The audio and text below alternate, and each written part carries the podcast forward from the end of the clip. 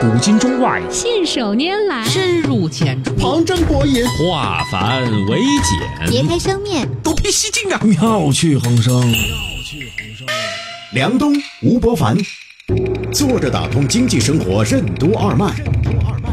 东吴同学会，一期一会。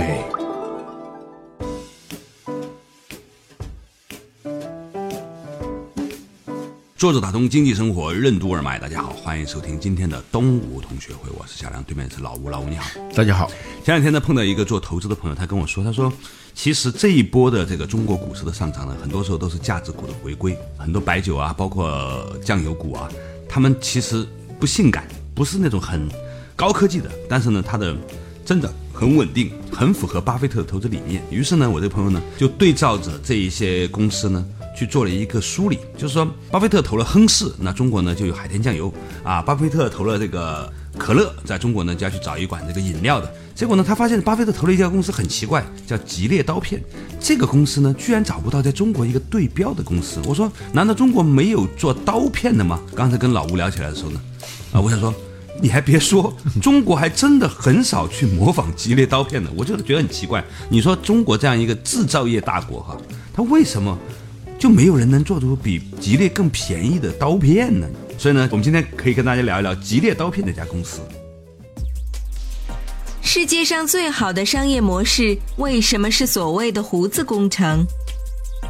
永远只暂时解决问题的，为什么往往都是好生意？为什么说吉列刀片在满足需求的同时，也创造了需求？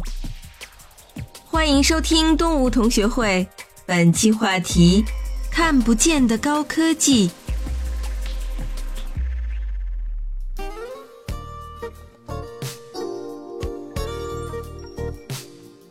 世界上最好的商业模式，第一要有一个基础，叫胡子工程。嗯，就这个东西，它永远是暂时的解决问题。都是临时措施，那临时措施就意味着这个产品作为一个解决方案，它本身就是一个能够让用户产生成瘾性依赖的一个产品或者服务。所以，好的商业模式，这是一个基础。我看了一份资料，特别有意思，说这个吉列这个人啊，在他四十岁的时候，事业上还一事无成。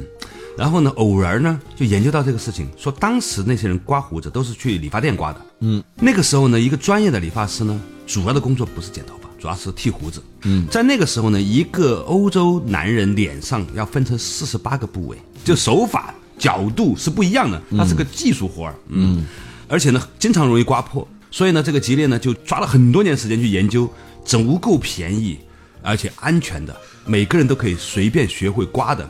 并且不会刮破的这样的一个东西，它其实是解决了一个痛点，就是你胡子两天三天就长出来了，所以一周之内你要刮个三次，甚至是每天嘛，每天都是这样，嗯，所以这也是一个很大的一个痛点，嗯，所以呢，这个胡子工程本身它就是全世界最大的做胡子工程的公司，你想这个商业模式好就好在这个地方，嗯，所以巴菲特当时投他的时候呢，肯定是深刻的理解了这些商业。按道理说，像这样的公司应该是隐性的，你平常也不怎么关心他，甚至你没有人知道吉利这个公司它的 CEO 是谁，他有什么新闻，对吧？很少人提及。但是这个公司应该是经常分红给股东的，它应该是很赚钱的公司。嗯，它在一百年的时间里头，总共融了三点五万美元融资啊！就我们现在一说到创业就是融资，好像不融资就干不成。嗯，但是其实。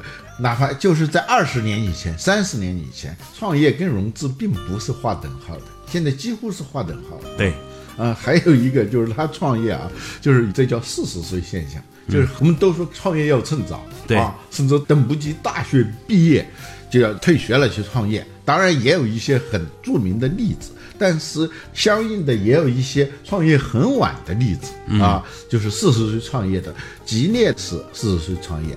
我们中国也有啊，柳传志是四十岁创业，任正非也是四十岁创业。那肯德基少将还六十岁创业，他正好六十岁靠退休金。退休金啊，所以总的来说，他这个基因啊，就跟现在的这种互联网创业是很不一样的，不起眼，不绚烂，嗯啊，没有什么故事，嗯，融资额很低等等。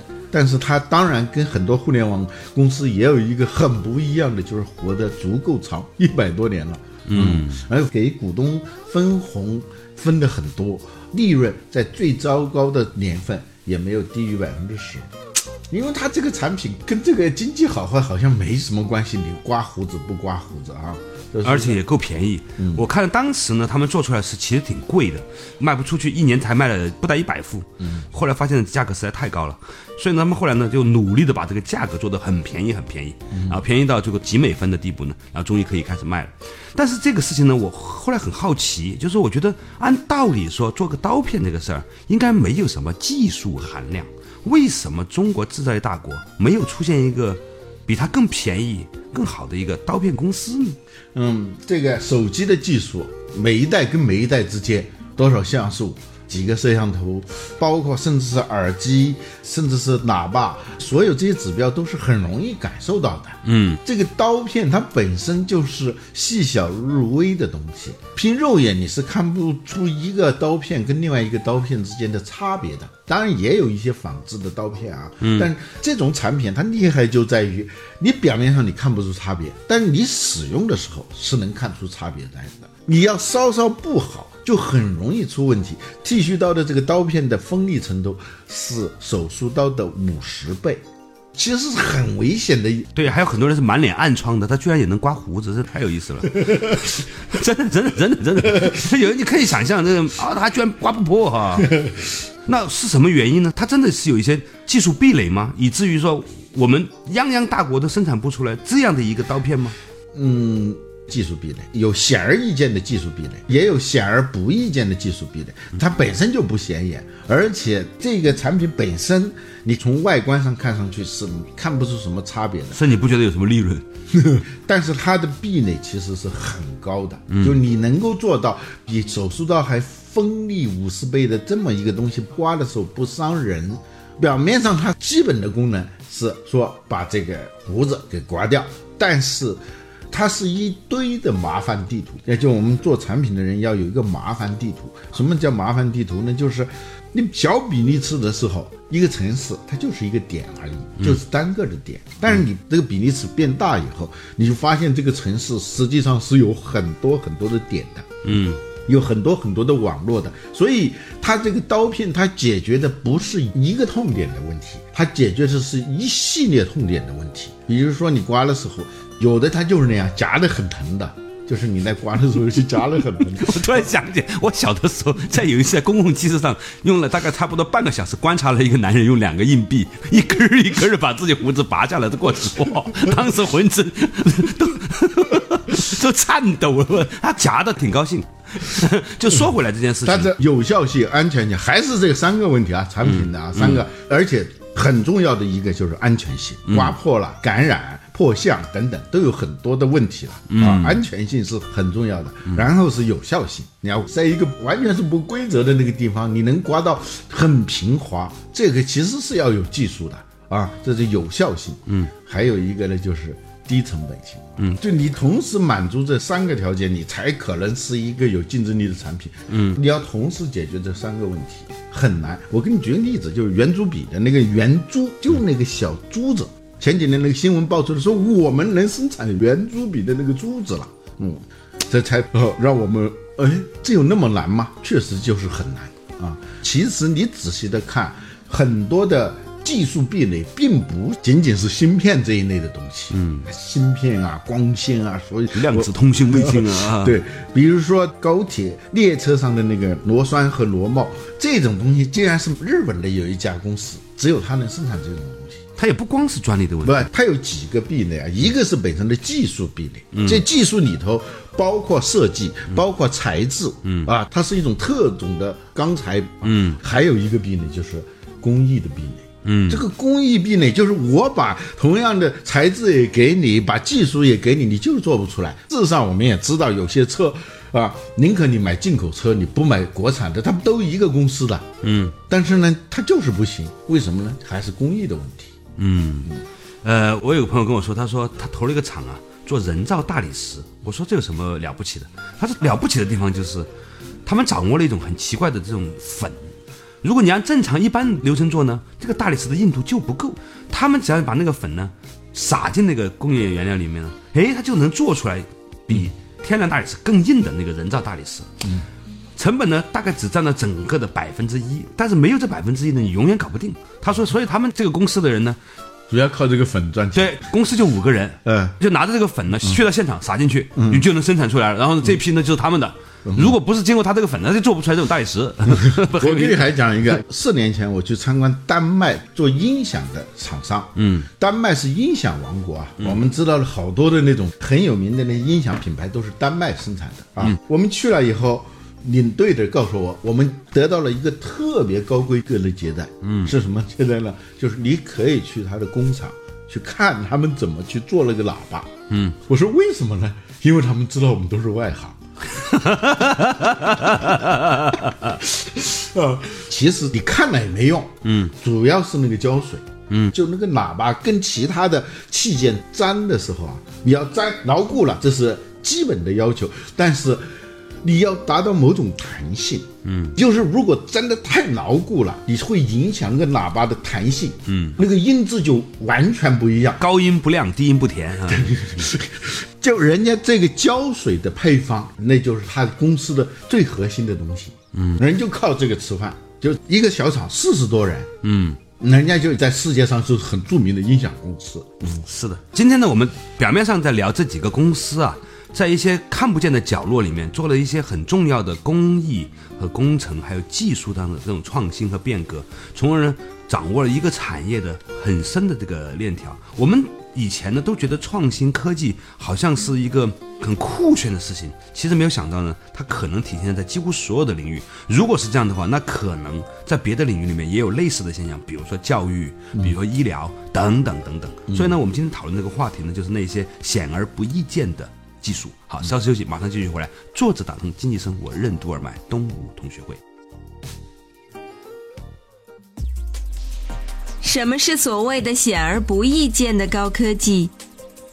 吉列刀片是怎样通过不断的维持性创新，形成持续的技术壁垒的？为什么说高科技并非只存在于电子生物等领域？日常生活的小细节里就有大量的黑科技。欢迎继续收听动物同学会，本期话题：看不见的高科技。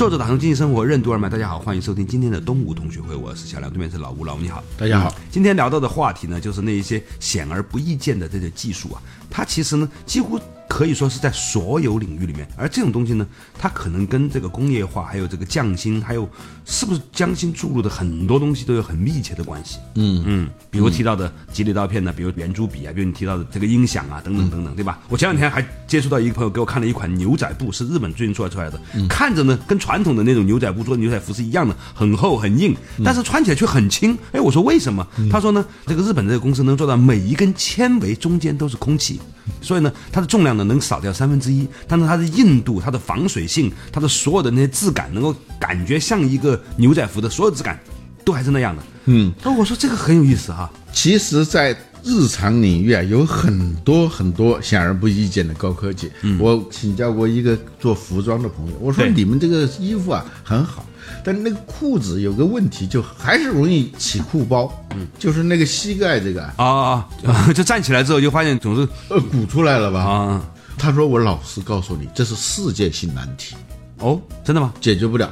真的吗？这个时候，我估计很多人都会站起来看一下，我就把脚伸直了看一下，会不会有这个问题？他说要谁能解决这个问题，嗯那他就厉害了嗯他真的就是高科技啊。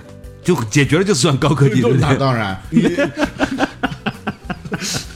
其实这些年啊，中国人接触的高科技，主要的甚至可以说全部的，都跟电脑和手机有关系。嗯，以至于我们一说到科技，往往就想到这些东西。嗯但其实它可能应该是所有领域里面的。嗯，我是对比过不同国家生产的这个电饭锅，嗯，同样的人，同样的米，同样的水，它煮出来味道就是不一样。嗯，这还是很奇怪。电饭锅这个东西按几个按钮，我看它这些设计其实很复杂的 我说一个吃饭的时候不一谈的话题啊，啊就那个马桶，啊，那不就是瓷吗？嗯，陶瓷。啊，就是用泥巴烧的嘛，那东西哪谁不会做啊？对，我们还是 China 国呢。对呀、对啊按，道理说应该是很有什么难的呢？哼那个东西就是马桶上面的这个涂层啊，嗯，不一样，它的不粘附性是不一样。哦，我想我知道你的意思了，就是不挂杯嘛。哎呀，你这好吧，你要把不粘附性做到极致，那就是完全做到出污泥而不染，那是一件非常难的事情。嗯嗯，有的公司就能做到，有的公司就做不到。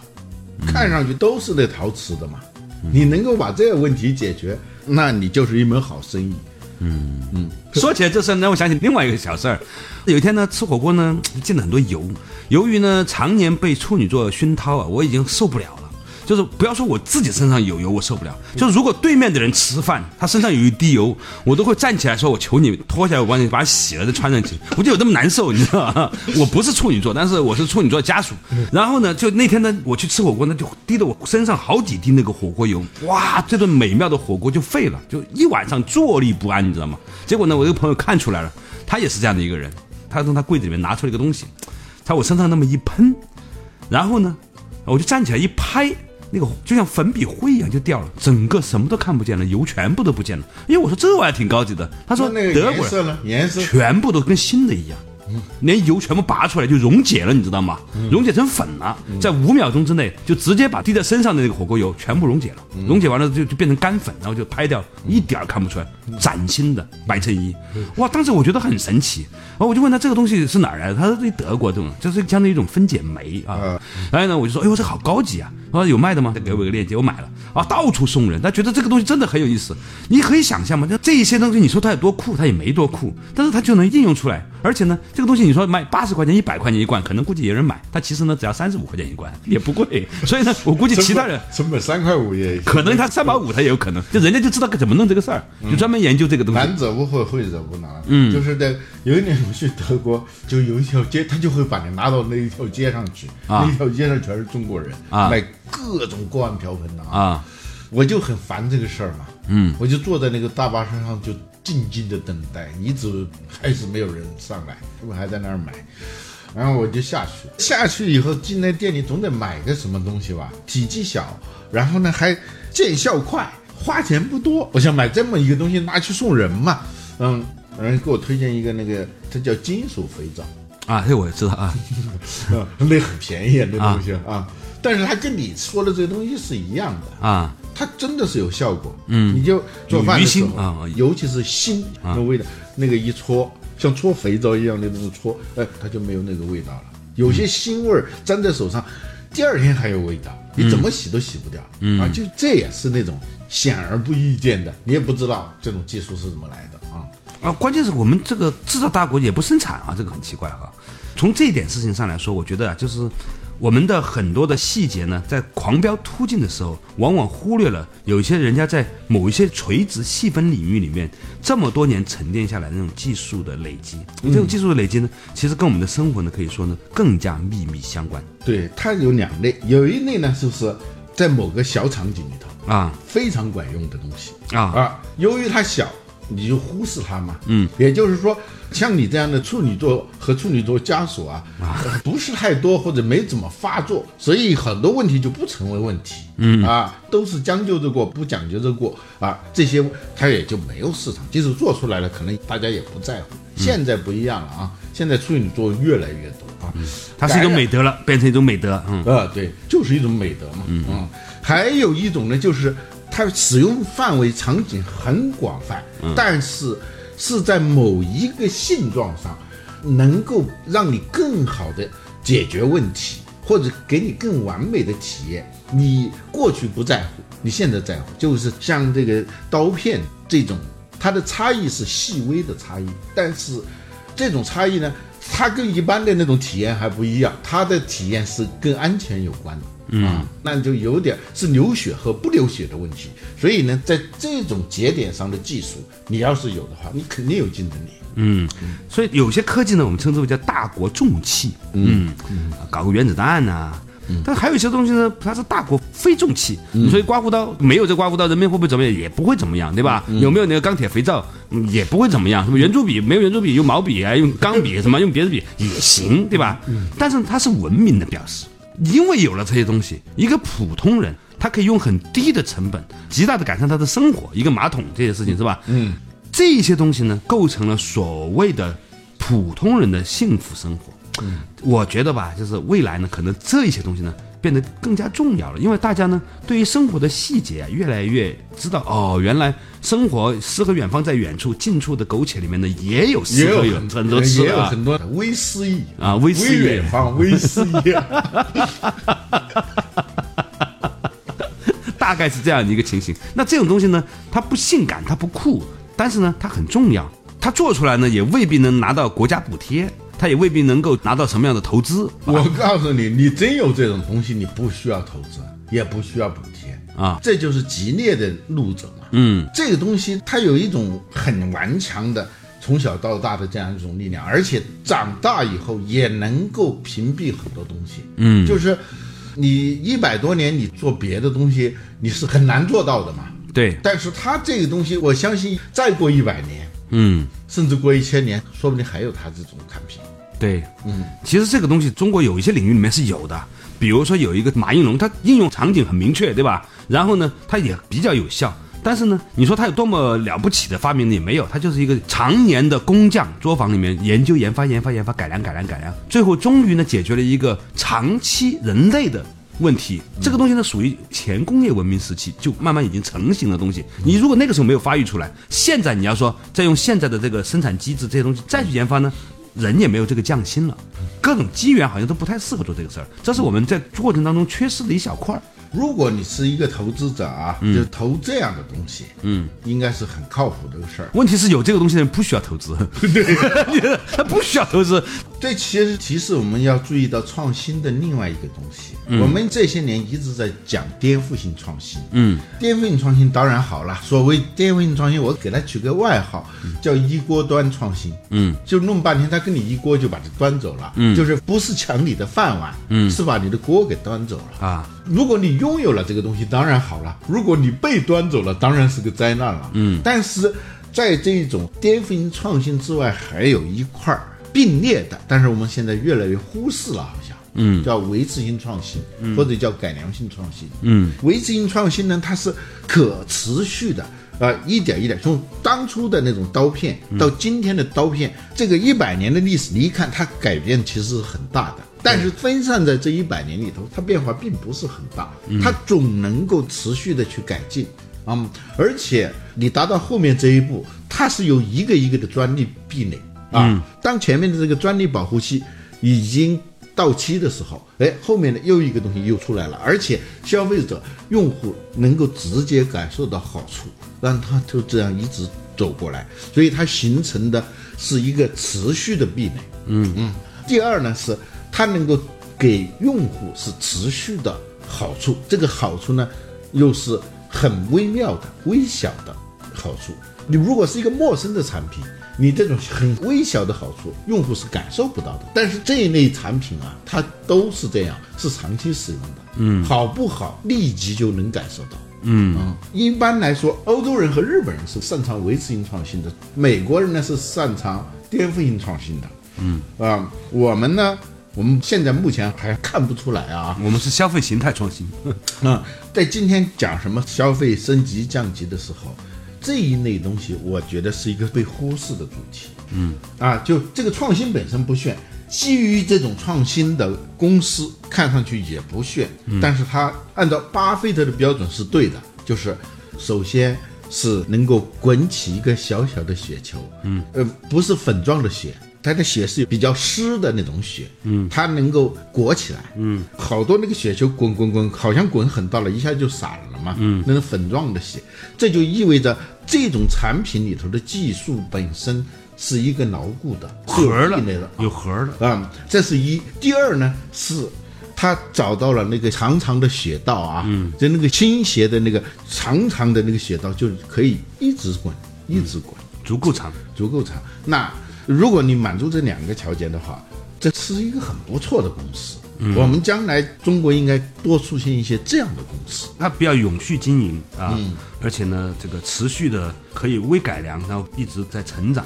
它不需要太多的炫酷的一锅端的概念，但是呢，它却像一个生命一样基业长青的继续去发展。所以你这种山寨式的东西啊，应对这种创新是不行的。颠覆性创新呢，是摧毁一个既有行业的投资价值。就一旦手机能照相了，其他的卡片式数码相机，包括甚至今天的单反。都感受到危机了啊！这就是年锅端的颠覆性创新啊！维持性创新呢是好上加好，精益求精的那样一种创新。嗯，另外一种呢就是山寨式的这种，就是它不是无中生有，在这一点上呢，它具有维持性创新的特点，就是它不是从零开始的，同时呢，它也有颠覆性创新的特点，就是它能动摇一个行业的投资价值，因为它成本很便宜。嗯，这样呢，就是山寨的出来，威胁到那些真正做颠覆性创新的，这它不能构成一种独立的创新品类。我们应该要在两边发力，既要做颠覆性创新，又要做维持性创新。而且在今天，在中国，这是一个被大大忽略了的一种创新类型。嗯，换句话来说，几乎在所有行业里面，甚至是非常传统的行业里面，我们仍然可以透过持之以恒的改良，让它这个事情在足够长的时间里面，跟足够多人的互动里面，用足够大的规模降低它的成本，单价变得足够低的情况下呢，慢慢的，但是持久的改变人们的生活。而这些东西呢，其实可能才是真正我们创新的基础所在。好了，感谢大家收听今天的东吴同学会，我们下期仍然一期一会。